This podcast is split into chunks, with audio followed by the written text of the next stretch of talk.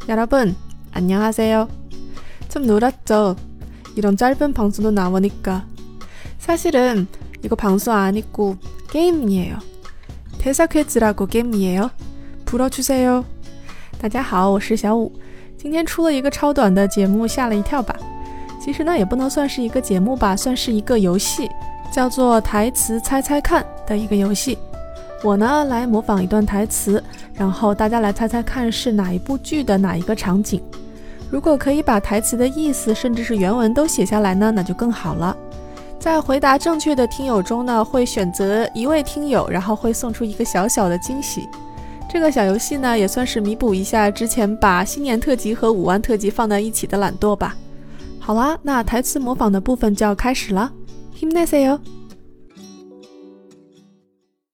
바래다 주셔서 감사합니다 다 왔어요 바래다 주셔서 감사합니다 그럼 저는 이만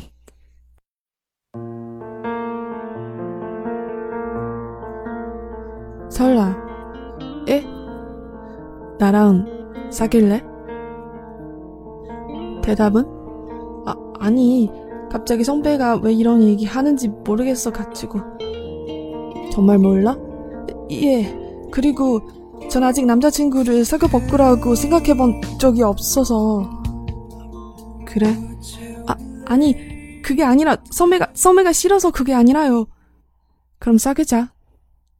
그래도 될 것 같은데. 그러자. 응?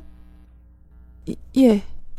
可能有些听友已经发现了，之前如果 follow 过我的微信公众号的话呢，这个曾经是发过一次的。 大家把答案写在评论里面就可以了。我呢会在三天之内，在回答正确的听友当中呢，选一个听友送出一张明信片，一张我所居住的三藩市的明信片。감사합니다잘불어주세요